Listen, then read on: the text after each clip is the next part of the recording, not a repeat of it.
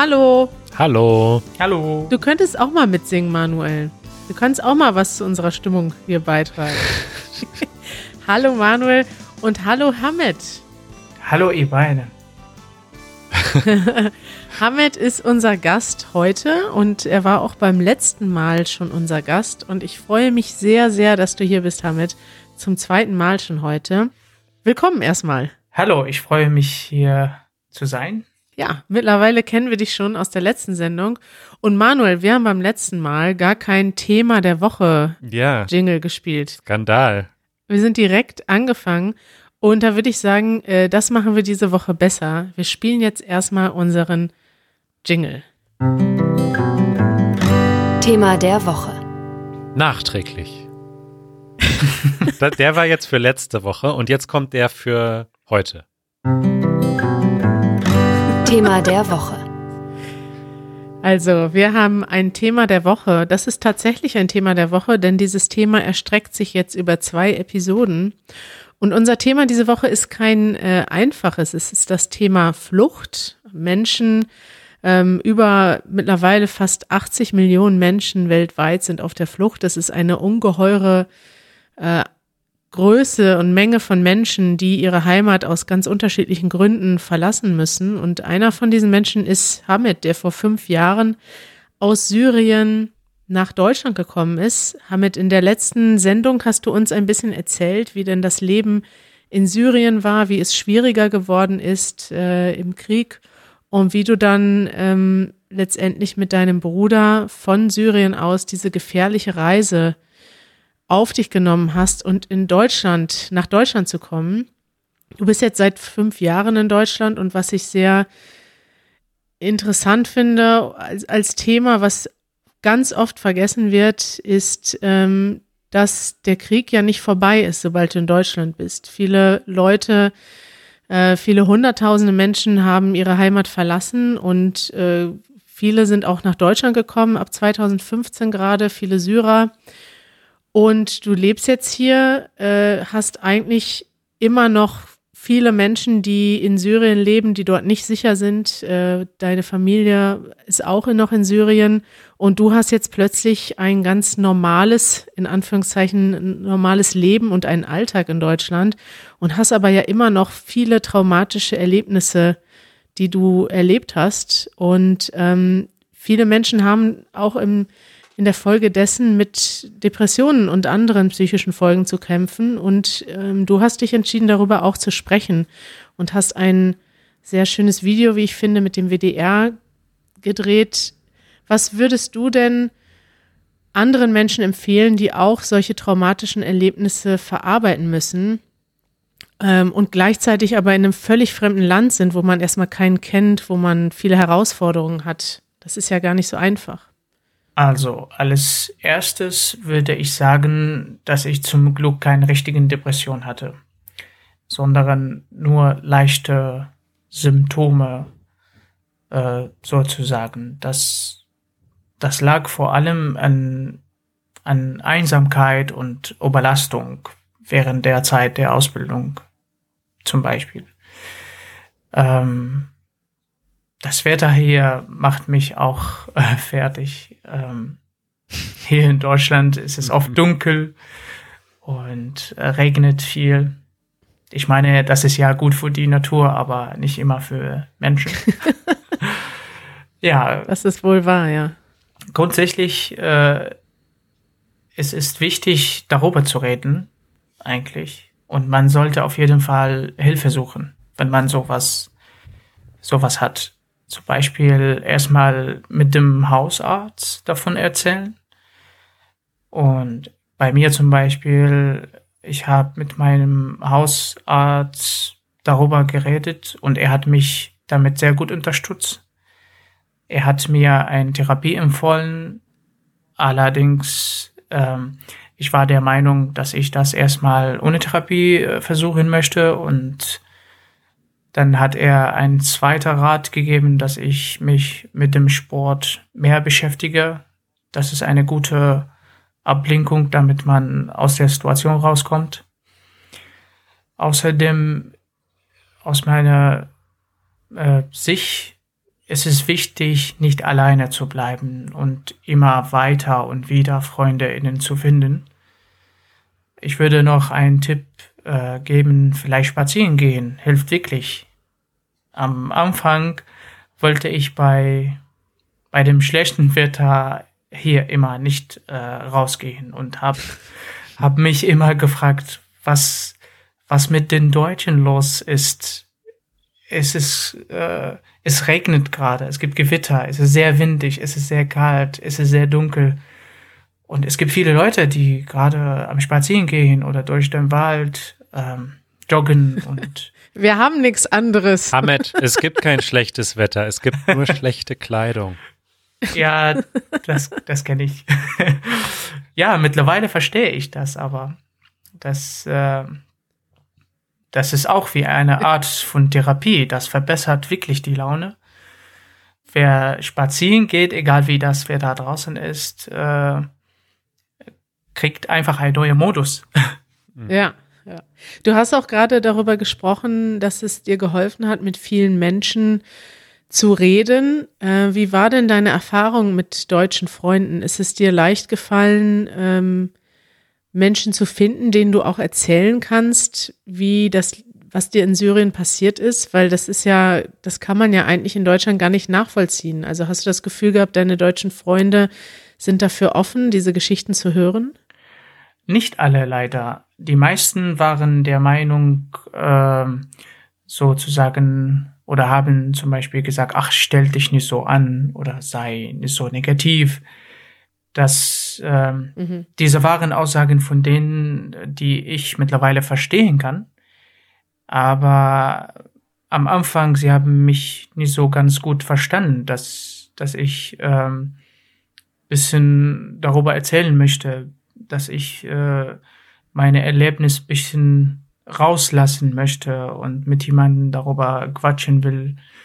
Äh, deswegen die meisten haben gedacht, dass ich äh, sehr eine sehr negative bin, Mensch bin und äh, sie haben mich nicht so gut oder ganz äh, gerne gehört.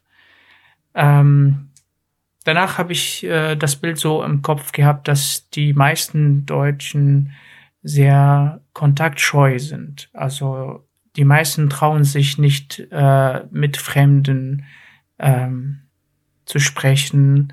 Sie sind manchmal sehr distanziert. Sie wollen immer ähm, vielleicht, äh, sie wollen immer, dass sie angesprochen werden. Also von, sie erwarten Mhm. von jemand anderen, dass er diesen Schritt tut.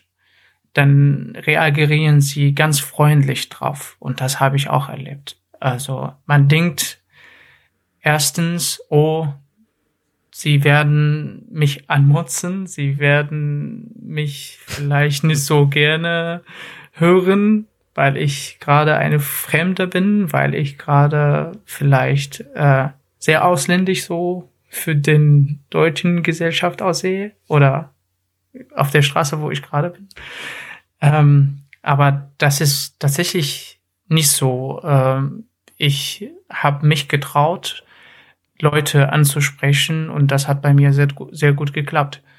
Ähm, dann habe ich äh, wirklich dadurch ähm, Freunde gefunden, die mich ähm, gehört haben und die mir empfohlen haben, mal ähm, das und dies äh, zu machen. Und vor allem, dass sie mir gesagt haben, darüber zu sprechen hier in Deutschland ist gar nicht tabu. Also man muss darüber einfach reden und sich äh, nicht schämen, weil wenn man sowas hat, ähm, dann muss man unbedingt äh, sich eine Hilfe holen. Und eine Hilfe holen bedeutet nicht sich operieren lassen oder so, sondern vielleicht erstmal mit seinem Hausarzt äh, darüber sprechen und ja, dann wird der Hausarzt das gut, ähm, ähm, wird ihn empfehlen quasi, was er danach tun muss. Ich finde das sehr interessant, dass du hast auch, wir haben einen, einen kleinen Film, den du gedreht hast ähm, mit dem WDR oder der WDR hat den über dich gedreht. Den würde ich gerne auch in den Show Notes verlinken, wo du darüber gesprochen hast und du hast auch darüber gesprochen, dass die Sprache gleichzeitig ja auch eine große Herausforderung ist, ähm, dass du nicht nur, also du hast quasi immer noch mit den mit den negativen Ereignissen zu kämpfen und ja mit der Tatsache, dass deine Familie immer noch im, im Krieg lebt. Äh, damit musst du dich ja fast jeden Tag beschäftigen und gleichzeitig bist du eben in der neuen Welt ähm, ist es ja nicht einfach. Du hast eben ja noch keine vielen Freunde, du musst eine Ausbildung plötzlich machen und äh, musst auch noch eine fremde Sprache lernen. Jetzt hast du schon gesagt, dass du dich einfach getraut hast, Leute anzusprechen. Das finde ich echt super. Ähm, welche Tipps hast du denn noch für andere Leute, die Deutsch lernen und die in, in Deutschland mit der Sprache zu kämpfen haben? Ähm, es gibt immer wieder gute Möglichkeiten hier in Deutschland Deutsch zu lernen oder zu verbessern, wie zum Beispiel Easy German. Das ist eine tolle Methode, die man dadurch. zum Beispiel. Ja, zum Beispiel. die man dadurch wirklich sehr gut Deutsch äh, lernen kann. Ansonsten, äh, man muss äh, sich immer äh, gut engagieren. Es gibt immer wieder äh, und weiterhin Möglichkeiten, wie man sich äh, mit den Deutschen beschäftigen kann und sich äh, engagieren kann und dadurch lernt man auf jeden Fall äh, immer wieder Deutsch und verbessert seine Sprache. Also ich habe immer noch Schwierigkeiten zum Beispiel bei der deutschen Sprache. Deutsch ist wirklich ein sehr schwieriger Sprache. Ich meine, ich, ich lerne. Sprichst aber ziemlich gut, Hamid. Dankeschön, das höre ich aber oft, dass viele Leute mir sagen, dass Ja, stimmt, ich, dann vielleicht auch. Ich bin mittlerweile in der Phase, dass ich besser schreibe als spreche. Also wenn ich ah. zum Beispiel eine Sache erklären möchte oder gerade bei unserem Podcast, äh, dann kann ich das nicht so gut ausdrucken, als wenn ich mit dem Schreiben anfange. Und wenn ich äh, mich an mich noch erinnere, wie es vor drei Jahren war, da habe ich schlechterer Deutsch als jetzt gesprochen. Ich habe meine Ausbildung mit B1 Deutschkenntnisse angefangen und äh, gerade verbessere ich meine Deutschkenntnisse bei einem C1 Deutschkurs. Also ich nehme ähm, an einem C1 Deutschkurs äh, teil und das Ziel davon, dass ich am 22. Juli meinen Test auf äh, schreibe oder schreiben werde. Wow, wir, wir drücken dir die Daumen. Dankeschön, Dankeschön. Ja, genial. C1 äh, ist natürlich eine wahnsinnige Leistung. Ähm, Hamed, als du nach Deutschland gekommen bist vor fünf Jahren, da war ja auch in den deutschen Medien ähm, das ein riesiges Thema, ja, also das Thema Flüchtlingskrise ähm, und allen Menschen war das ganz bewusst, dass viele Menschen gerade auch aus Syrien auf der Flucht sind. Und ähm, jetzt heute in dieser Zeit habe ich so das Gefühl, es gibt einfach andere Themen, die die Nachrichten regieren. Also äh, jetzt ist natürlich die Corona-Zeit das größte Thema sicherlich. Ähm, und dann gibt es das Thema Rassismus und Polizeigewalt, was jetzt äh, viel ähm, Zeit einnimmt in den Medien. Und ich persönlich lese nicht mehr so viel über Fluchtgeschichten. Und Kari hat es aber ja gesagt am Anfang der Episode, äh, 80 Millionen Menschen sind auf der Flucht und natürlich weiß ich, dass auch äh, heute wahnsinnig viele Menschen auf der Flucht sind und es auch immer noch nicht möglich ist, als ähm, Geflüchteter in ein Flugzeug zu steigen zum Beispiel und nach Deutschland zu fliegen, sondern noch immer ist ähm, die Balkanroute oder die Mittelmeerroute für viele der einzige Weg. Ähm, wenn du jetzt die Nachrichten aus Griechenland oder Italien hörst und das siehst, was, äh, dass die Leute das gleiche versuchen, was du vor fünf Jahren durchlebt hast, wie fühlst du dich dabei und was, was geht da in dir vor? Also ich finde es furchtbar, dass immer noch Menschen an den Grenzen sterben. Diese Bilder aus Griechenland oder Italien lösen bei mir Flashback aus. Manchmal vermeide ich, äh, es ehrlich gesagt, ähm, mich damit zu beschäftigen. Das meine ich auf gar keinen Fall böse, aber das ist wirklich schwer für mich. Mhm. Auch meine Familie müsste eigentlich fliehen, kann, kann aber nicht aus Syrien äh, raus und für mich gibt es keine Möglichkeit, sie nach Deutschland zu holen. Das finde ich nicht richtig. Mhm. Allerdings und zum Glück gibt es äh, aber viele Leute, auch in Deutschland, die sich für Geflüchtete engagieren. Ich habe das Gefühl, dass äh, vor allem junge Leute für die Aufnahme von Flüchtlingen sind. Oder es gibt viele Proteste für sichere Häfen und sowas. Es müsste nur die Politik sich äh, ändern, dann wird die Lage des Asyls oder der geflüchtete Aufnahme hier in, in Deutschland noch weiter besser gehen. Die europäische äh, Flüchtlingspolitik ist aber ziemlich ungerecht. Die europäische Bewegungsfreiheit gilt zum Beispiel ähm, für uns als Geflüchtete nur teilweise, teilweise und das ist auch unfair. Was bedeutet das? Also du kannst zum Beispiel jetzt nicht ähm, in einem anderen Land leben, wenn du das möchtest, innerhalb von Europa? Nicht mal in einer anderen Stadt in Deutschland. Zum Beispiel. Oder? Das ist ja schon das Problem. Und ich habe das selbst äh, erlebt, als ich nach Deutschland kam. Ich durfte nur in der Stadt, wo ich äh, angekommen bin, mein erster Ankunft, da leben und mich integrieren, obwohl ich nicht so viele Freunde finden könnte oder nicht so schnell wie möglich.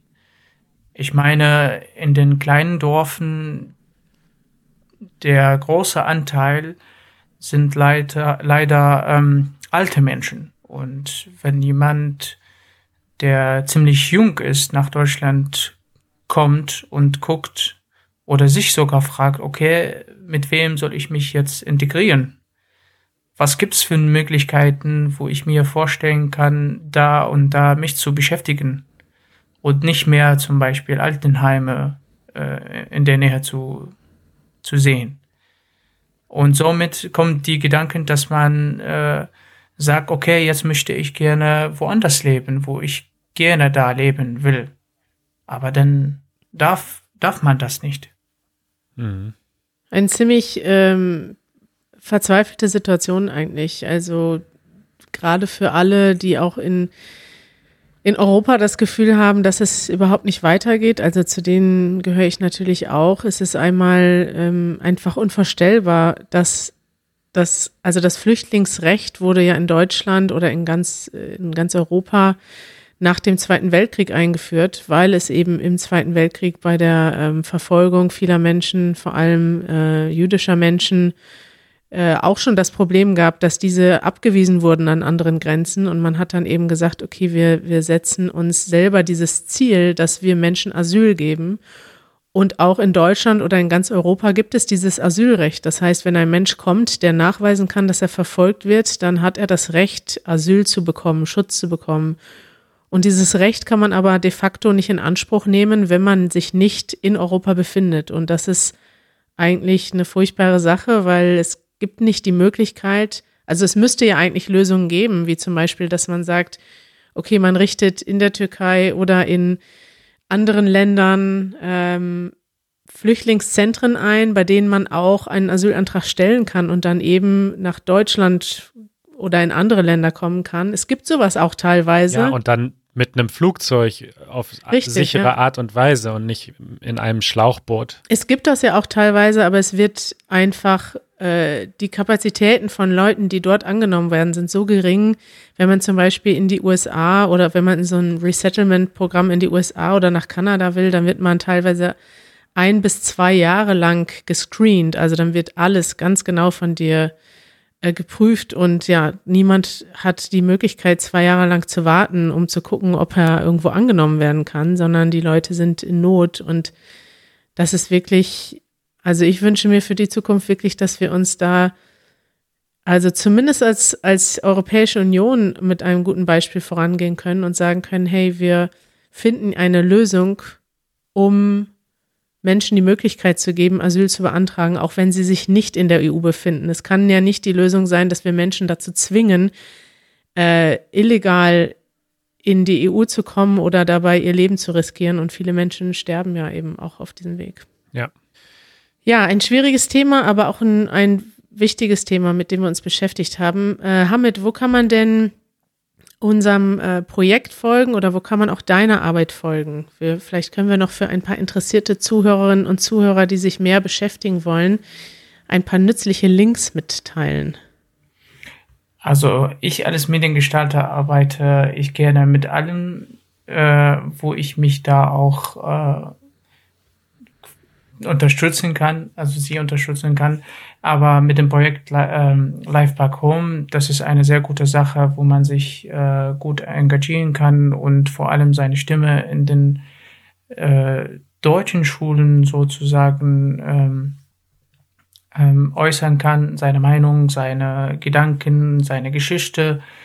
Äh, ansonsten ähm, über meine Arbeit, ich teile immer alles äh, auf Facebook gerne oder äh, mein Film, wer meinen Film zum Beispiel ansehen möchte, der Film ist äh, äh, verfügbar auf jeden Fall auf äh, YouTube und für allen.